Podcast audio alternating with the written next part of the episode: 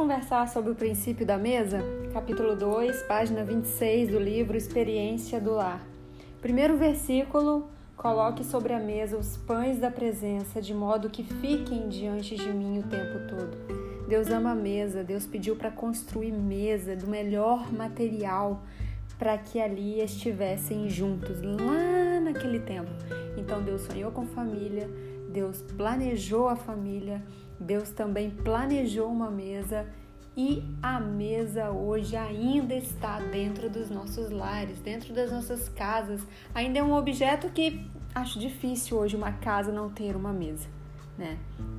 Eu tive uma experiência com a mesa muito marcante, né? Eu sempre fui criativa e mesmo no dia que eu não tive uma mesa, eu providenciei algo, né, para que eu e o meu marido, né, eu e os meus filhos, nós e os nossos filhos estivéssemos reunidos ao redor de algo, para que aquilo ali fosse simbolizado uma mesa. Quantas vezes esticamos até toalha no chão, né, porque a nossa mudança ainda não tinha chegado na nossa casa, no nosso apartamento, e dali a gente fazia piquenique, a gente colocava pratos e copos, guardanapos, tudo descartável ali no chão, e a gente se reunia ao redor da mesa, que na verdade era uma toalha que estava esticada no chão. Eu ainda não tinha mudança, né? Tô me recordando aqui agora.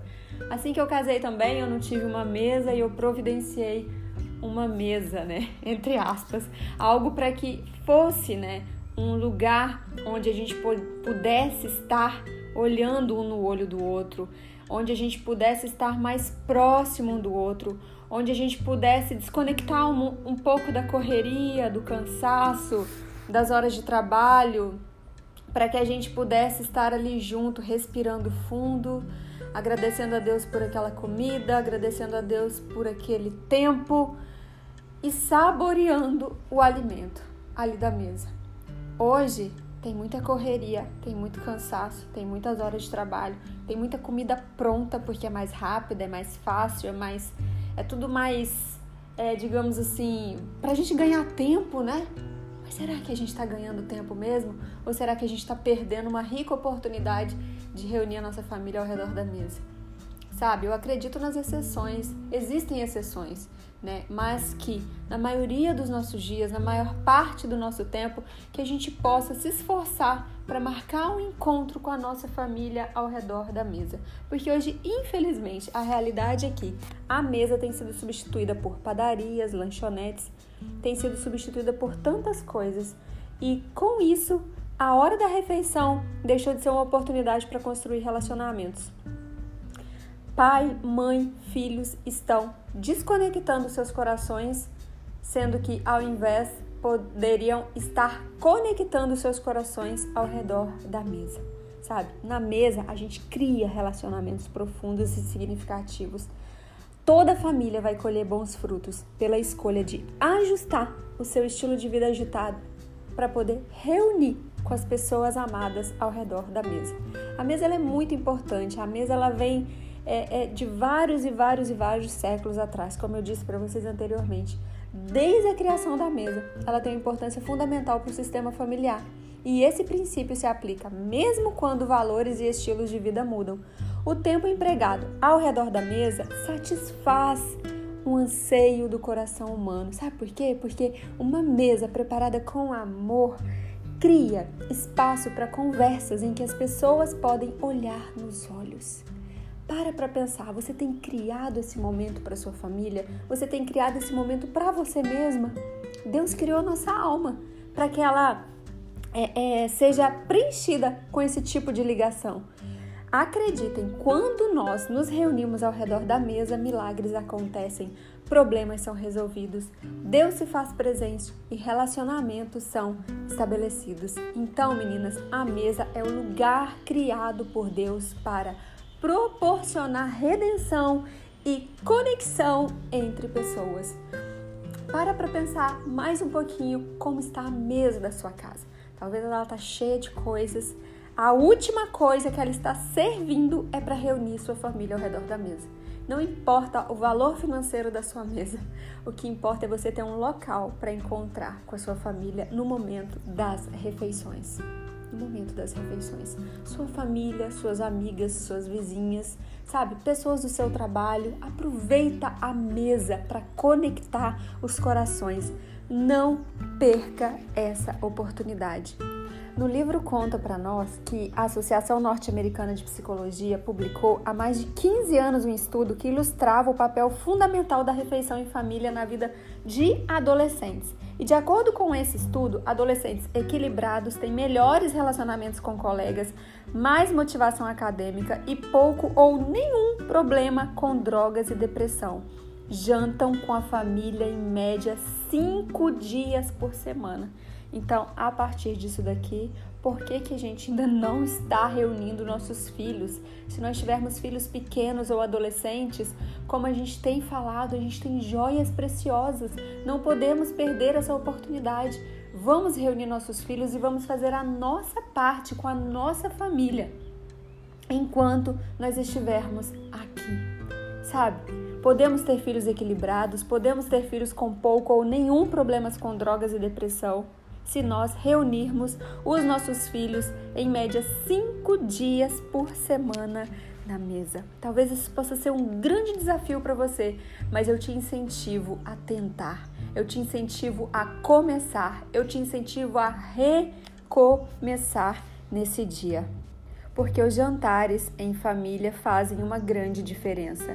Por que eu falei jantares? Porque a grande maioria das famílias trabalham o dia todo, estudam o dia todo, poucos se encontram durante o dia. A grande maioria, eu creio, né, hoje em dia. Então, aproveita o jantar, aproveita o momento ali da noite que todo mundo vai estar chegando em casa para poder tomar o banho, descansar e dormir. Mas antes de dormir, chame a sua família para comer ao redor da mesa. Por que, Denise, que é tão importante comer ao redor da mesa? Essa pergunta levou a autora desse livro a fazer um levantamento da palavra mesa na Bíblia e ela encontrou é, é, respostas muito profundas. Deus projetou a primeira mesa. Deus projetou a primeira mesa. Lá em Êxodo 25, a gente pode estar lendo versículos 8 e 9. Ele forneceu, Deus, né, forneceu a Moisés os detalhes para a confecção da Arca da Aliança, em que sua presença habitaria na terra pela primeira vez. Em seguida, ele instruiu o líder israelita a construir uma mesa. A mesa do tabernáculo tinha o mesmo desenho que a peça de mobília que conhecemos hoje, segundo a nossa autora. Segunda resposta profunda que ela encontrou na Bíblia sobre a palavra mesa: os pães da presença. Deus ordenou a Moisés que construísse essa mesa e a arrumasse com pratos, vasilhas, jarras e tigelas semelhantes aos itens que usamos hoje em uma mesa de jantar. E ele ainda especificou. A gente pode estar lendo lá em Êxodo 25, versículos 23 e 29. E no capítulo 25, no versículo 30, tem um versículo que diz assim: Coloque sobre a mesa os pães da presença, de modo que fiquem diante de mim o tempo todo. Quem são os pães da presença? No Novo Testamento, Jesus se refere a si mesmo como pão da presença. Lembre-se que Jesus é eterno. Existia antes do tempo e continuará a existir depois. Antes de Jesus vir à terra como homem, estava como Deus e era Deus. O pão da presença, minhas amadas, é a presença de Jesus. Então, quando as nossas famílias, quando nossos amigos se reúnem ao redor de uma mesa preparada, de uma mesa posta, uma presença sobrenatural permeia e fortalece os relacionamentos. A presença à mesa é Jesus, o pão da vida. Ele promete que, se abrirmos a porta do coração, ele virá e fará uma refeição conosco. Então, embora pesquisadores reconheçam que fazer refeições em família seja importante por diversos motivos, a nossa autora diz aqui para nós que eles não conseguem explicar plenamente porque faz tanta diferença na vida das pessoas. Aí ela parou aqui para pensar e eu também vou pedir vocês para pararem para pensar um pouquinho nesse instante esse fato te leva à conclusão de que existe um elemento sobrenatural na mesa? Você crê nisso? É muito mais do que família ao redor da mesa? É a presença de Jesus na mesa. Então não se esqueça que todo o tempo que vocês estiverem à mesa, Jesus também estará presente na mesa. Coisa mais linda essa parte desse livro. Eu fico emocionada e feliz toda vez que eu leio essa parte, toda vez que eu paro para refletir sobre isso, da importância que a mesa tem na nossa casa. É muito mais que um objeto, é muito mais do que uma mesa arrumada, é muito mais do que uma mesa enfeitada, é a presença de Jesus na mesa. Então, sempre que você for preparar a mesa, sempre que você for arrumar a mesa, coloque o melhor que você tiver em casa, porque Jesus também estará presente entre vocês. Ele será o convidado principal do café da manhã, do almoço, do lanche, do jantar. Que maravilha sabermos isso. Agora nós podemos e devemos colocar essa mesa em ação, não é verdade? As escrituras apontam, né, para muitos benefícios de fazer refeições à mesa. Bom, as refeições ao redor da mesa, elas influenciaram o modo da vida das pessoas que foram convidadas a participar, certo? Primeiro, vamos lá, substitua a dor da rejeição e do abandono por valor pessoal e confiança. Olha que coisa mais linda. Convide para sua mesa alguém que foi rejeitado ou se sente indigno e permita que o amor sobrenatural toque o coração dele, sabe por quê? Não é o poder da sua mesa que vai fazer um milagre na vida daquela pessoa, mas é a presença divina que vai restaurar o coração daquela pessoa. Tudo que você precisa fazer é preparar a mesa, é isso, e mantê-la à disposição de novos convidados. Segundo princípio da mesa em ação, honre aquelas pessoas que você julgou. Caso você tenha acusado alguém injustamente excluído essa pessoa da sua vida, traga para sua mesa como ato sincero de restituição. Essa demonstração de amor é mais eficaz para promover restauração que apenas dizer sinto muito. Terceiro, restaure relacionamentos familiares. Prepare uma refeição para os seus filhos adultos que tomaram decisões terrivelmente erradas. Talvez você tenha sido, sido dura, né? Talvez você, vocês tenham tido discussões bem grandes, né? E dito coisas das quais se arrependem. A mesa é o lugar para expressar seu amor. Não fala sobre o passado. Senta, prepara a refeição e convide-os para vir para sua casa. Crie um ambiente para eles de amor na mesa. O amor incondicional que você compartilhar ali ajudará a restaurar a sua família. Quarta, quarto princípio aí, né, da mesa em ação. Vamos lá, tocar os rejeitados. Vá além da sua vizinhança e procure aqueles que jamais esperariam sentar-se à mesa com você. Ou convide alguém que outros consideram indigno de participar de uma refeição com você. Essas pessoas se sentirão honradas por sua expressão de amor. Quinto princípio da mesa em ação. É sábio preparar refeições. Pergunto para vocês agora: quem é o sujeito desse versículo? A sabedoria. O texto diz que é sábio pensar de antemão naquilo que a família comerá em uma refeição. Além de planejar o cardápio, fazer as compras ou pegar comida pronta em um dia corrido, lembra que eu falei para vocês no começo sobre exceção? Tem dia que é corrido mesmo e a gente compra ali uma comidinha pronta mas é sábio deixar a mesa arrumada para não ter de se apressar tanto antes da refeição. Sabedoria. Sabedoria. Recentemente eu aprendi com uma amiga, ela sai muito cedo e ela quando ela chega do trabalho, os filhos e o marido não estão em casa mais para poder comer à mesa. E ela faz questão de pela madrugada sair mas deixar a mesa preparada do café da manhã para sua família. E claro, os que terminam de comer ali aquela refeição do café da manhã, guardam tudo e deixa a mesa preparada para o almoço. Quando a família toda se encontra à noite, a mesa está ali preparada. Prestem atenção, a mesma mesa está ali preparada com a mesma toalha, com os mesmos enfeites. Eles só vão trocando de comida durante o dia mas à noite todos se encontram ali na mesa. Eu aprendi muito com essa minha amiga recentemente. Né?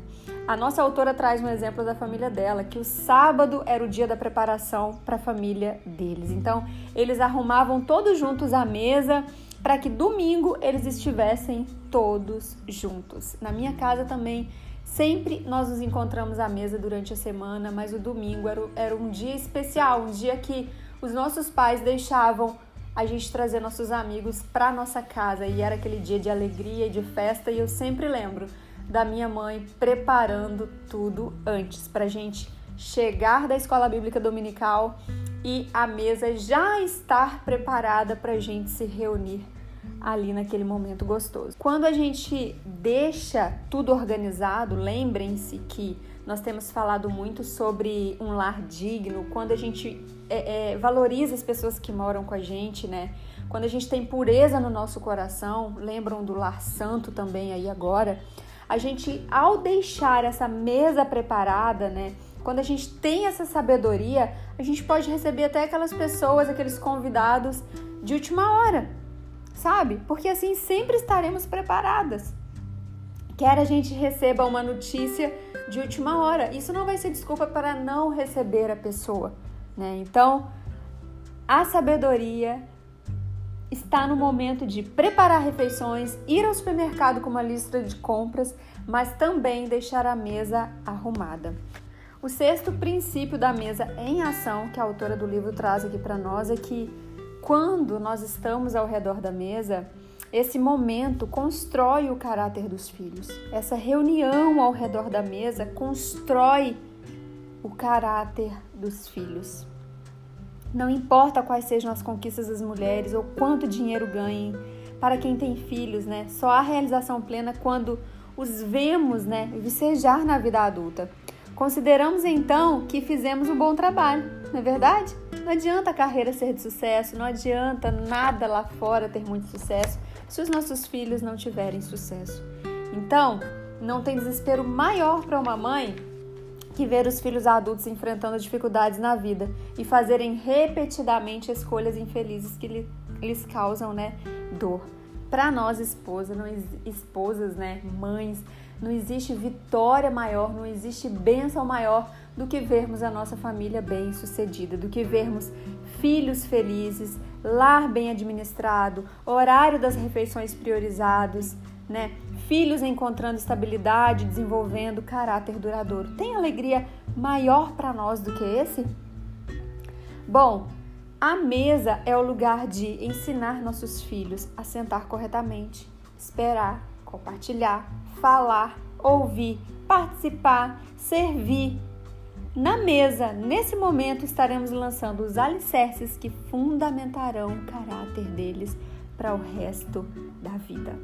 Sétimo princípio da mesa em ação: a mesa é um lugar para refugiar-se de seus inimigos. Bom, todos os membros da família sabem o que é conviver com pessoas que não gostam deles e que não os tratam bem. É, faz parte do instinto natural das pessoas retrair, se afastar, né? Ficar mais quietinho, não conversar. Só que essa distância emocional e por vezes também distância física que criamos nos protege temporariamente da dor da rejeição. Viver o tempo todo com esse tipo de angústia guardado, né, pode nos levar a um ponto em que vamos ter vontade de desistir. Pode ser desistir do casamento, do emprego, da igreja, da escola ou do ambiente em que nos sentimos rejeitadas e acusadas injustamente. Então, nesses momentos mais difíceis, o nosso bom pastor nos lembra de que Ele prepara uma mesa para nós. Ele nos valoriza e está conosco mesmo quando as circunstâncias não mudaram, isto é, na presença de nossos inimigos.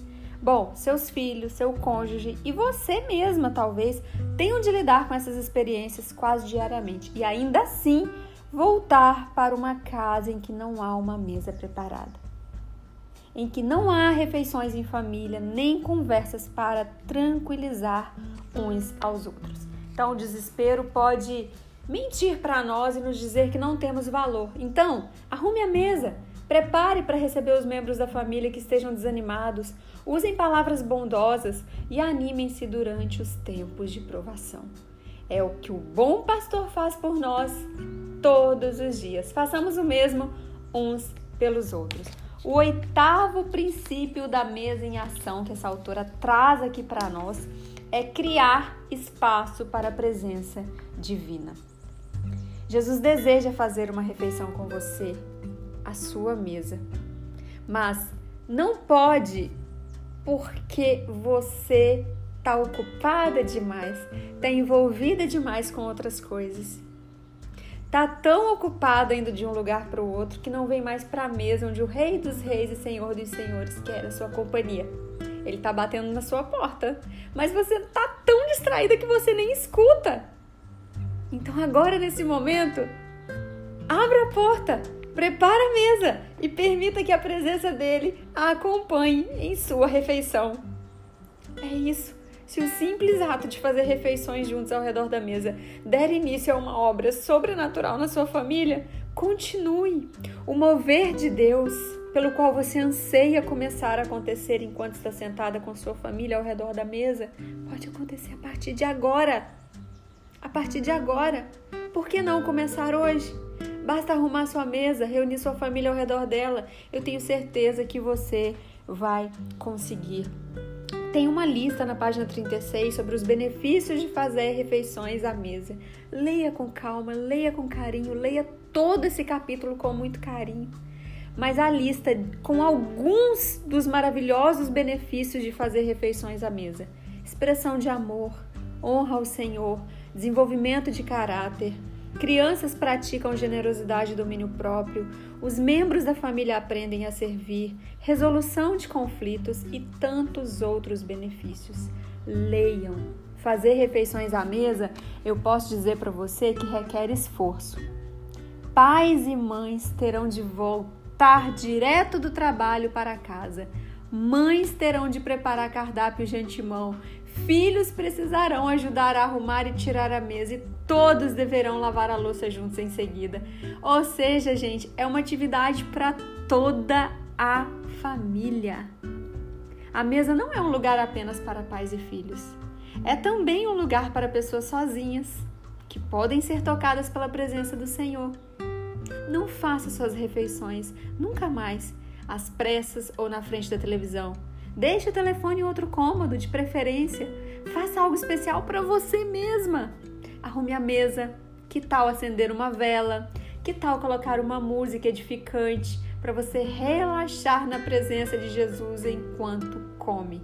Imagine que seu marido judeu rico está jantando com você. Não podemos esquecer que a última atividade que Jesus quis realizar com seus amigos mais chegados foi compartilhar com eles uma refeição. Depois da refeição, a vida mudaria radicalmente para todos eles. Lembre-se de que todos que circundavam a mesa eram pessoas imperfeitas e nem sempre faziam a coisa certa. Durante essa refeição conhecida como a última ceia, Jesus e seus discípulos estavam reclinados ao redor da mesa. Jesus tomou o pão, o partiu e o distribuiu, e ele disse: Este é o meu corpo, entregue por vocês. Façam isso em memória de mim. Depois da ceia, Jesus tomou o cálice, vinho e disse: Esse é o cálice da nova aliança confirmada com o meu sangue, que é derramado como sacrifício por vocês. O que Jesus quis dizer com as palavras façam isso em memória de mim? Ao meu ver, ele quis dizer: Eu nunca vou te deixar, eu nunca vou te abandonar. Lembre-se de que não importa o que o dia traga, Jesus é o seu redentor, ele vai te ajudar a atravessar qualquer situação. Lembrem-se de que Jesus está com vocês, haja o que houver. Não deixe de orar ao redor da mesa. Não deixa de orar ao redor da mesa com a sua família e com você mesmo. Você consegue. A mesa, ela é um lugar de negociação. Sabe? Ela é um lugar de negociação. Aproveite aquele momento ali para se encontrar com a sua família, coma aquela comida gostosa, aproveite aquele momento, sabe? Mas o que você pode fazer também é usar a mesa para negociar com a sua família. Página 39 do livro traz isso aqui para nós. Negocie conflitos de casamento à mesa. Eu tenho várias experiências conversando com meu esposo ao redor da mesa, negociando com meu esposo ao redor da mesa. O melhor lugar é a mesa. nós dois perto, um ao lado do outro, ou um na frente do outro. Sabe? Espere a hora certa para falar, mas fale com amor.